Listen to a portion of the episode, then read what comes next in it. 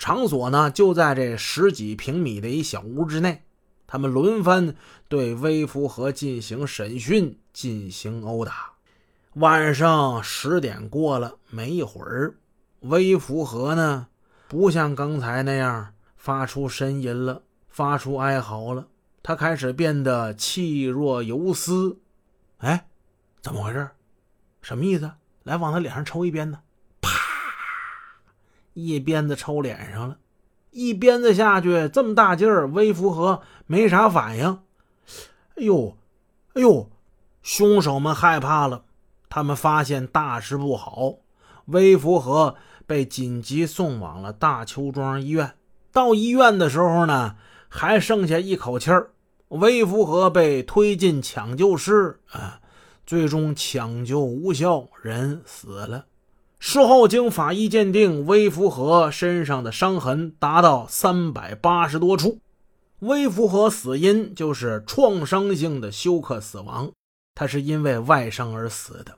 微福和就这样被人给活活打死了。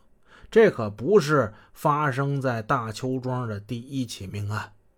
要往前说呢，九零年四月份的时候还有一事宇作敏的堂弟叫宇作相。这天呢，宇作相听他女儿说，说大邱庄家具厂厂长刘金慧，这刘金慧曾经在言语上欺负过自己女儿。宇作相大为愤怒：“你刘金辉，你疯了吧你啊？你不知道大邱庄姓什么吗？姓宇，是我们老宇家的。你敢让我女儿吃亏啊？”哈，宇作相火了。他纠集了一帮打手，把刘金慧一顿暴打之后，又要求宇作敏为他做主，得教训教训他。你说哪有他们这样的？都已经你他教训完了，还想怎么教训呢？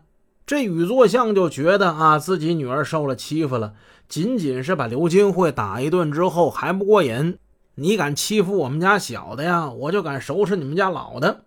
宇作相就把目光盯向刘金慧的父亲刘玉田了。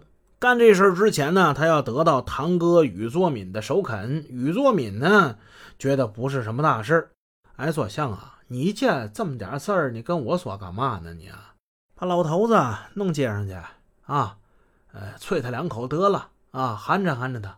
既然大哥没拦着，这事儿就得做定了。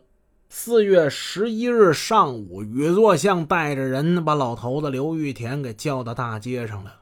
老头刘玉田哪会知道这今天就是他的死期了？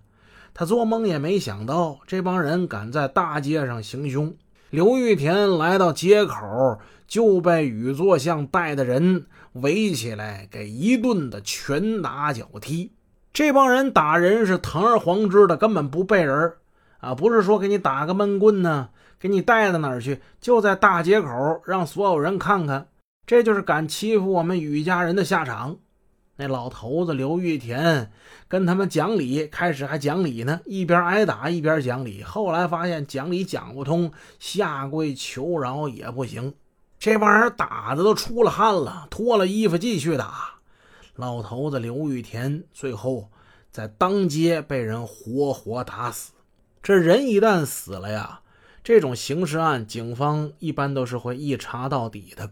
案发之后，尽管宇作敏一直在幕后策划，企图使这些犯罪分子逃脱法律的制裁，毕竟那是他，那是他堂弟呀，自己家里的人能不亲吗？想尽办法得把弟弟保出来呀。